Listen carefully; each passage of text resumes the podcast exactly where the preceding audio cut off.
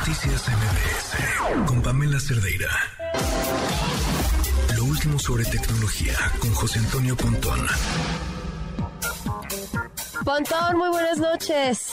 Hola Pamela, buenas noches, ¿cómo estás? Bueno, pues en esta ocasión vamos a platicar del mercado de las tabletas en México. Obviamente, pues ya ahora sí salen los números eh, de después de pandemia, ¿no? Ya el este el post pandemia de en este caso de tabletas eh, o mejor ya conocidas o son nombre genérico eh, las famosas iPads pero en realidad bueno pues ya sabemos que iPad nada más es de Apple sin embargo pues ya se volvió un genérico bueno tabletas Em, eh, nos mandan eh, una información de The CIU, de Competitive Intelligence Unit, que es un despacho de análisis de telecomunicaciones aquí en México, muy interesante.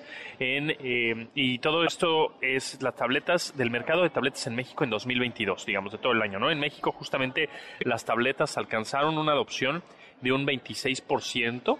Al, cierre del año pasado, del 2022, entre personas de 5 años o más, 5 años de edad. Y efectivamente esto nos dice que los papás le compraban las tabletas a los hijos para que se entretuvieran, ¿no? Para utilizarlo como niñeras digitales. Y eso, bueno, evidentemente ah, está muy mal. Y yo la verdad es que pues no lo recomiendo ni tantito. Yo recomiendo que un niño tenga una tableta a partir de los 13 años, ¿no? Eh, en dado que, obviamente aquí pues cambia, ¿no? Porque me van a decir, bueno, pues es que en pandemia tenemos que tener una tableta para las clases híbridas. Bueno, sí, evidentemente, ¿no? Pero pues ya yo creo que esa tableta que compraron en pandemia, no sé si la sigan usando muchos, ¿eh? Eso yo creo que ya ahí se quedó un poco arrumbada.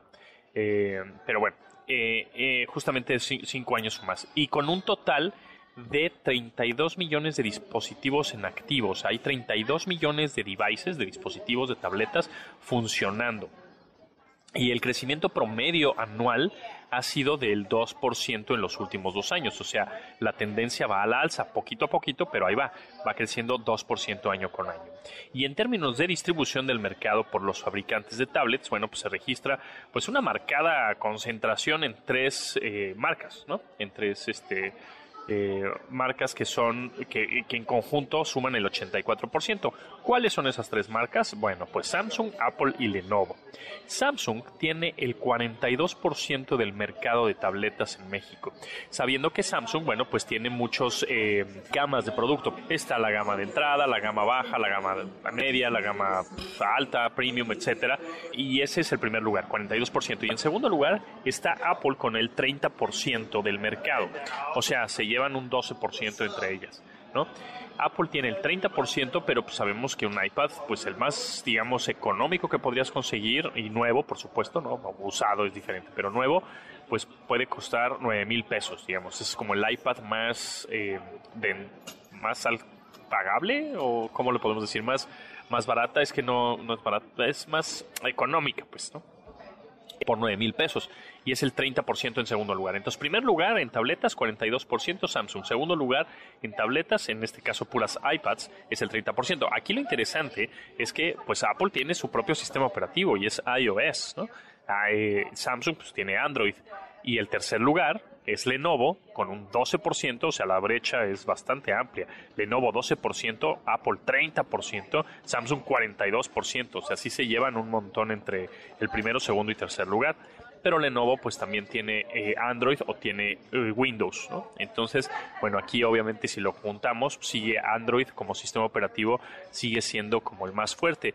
Sin embargo, el mérito que tiene Apple haciendo un propio sistema operativo, su propio hardware, su propio chip, su propio, este, digamos, procesador, etcétera, pues está en un segundo lugar con un 30%. Y evidentemente aquí es, eh, Apple dice, pues no soy el que más vendo, posiblemente, pero soy el más rico de todos, ¿no? Soy el que más millones tiene, soy trillonario prácticamente. Entonces ahí es la diferencia. ¿Cuál es el que más lana tiene como empresa? ¿Cuál vale más? Apple. ¿Cuál vende más? Pues igual Samsung o otras marcas. Entonces está interesante. Repito, primer lugar, Samsung con un 42% en tabletas, segundo Apple con un 30% y Lenovo un 12%. Y ya después hay un 15% que está este, repartido entre varias, varias otras marcas, ¿no? Y obviamente la necesidad de aprovechar la conectividad para la realización de diferentes actividades, pues por parte de los mexicanos los ha llevado justamente a esto, a buscar alternativas de devices o de dispositivos, pues eh, como, ¿cómo decirlo? Como habilitadores del ecosistema digital, ¿no? O sea, para entrarle al, a la tecnología para conectarte a internet, para tener tus clases en línea, etcétera. Entonces, eh, yo la verdad soy sincero, no he podido, no sé si es generacional o qué, pero no he podido em, deshacerme de una laptop para, eh, o sea, sustituir mi laptop por una tablet, como que no. La tablet la siento un poco más para eh, consumir contenidos, más que como para crearlos, ¿no? O sea, con, consumir contenidos me refiero a ver videos este, en internet, por supuesto, servicios por streaming, música, este, igual sí revisas tu mail, algunas redes sociales, estás, pero, pero no tanto para crear contenidos. Sin embargo, una laptop, pues sí.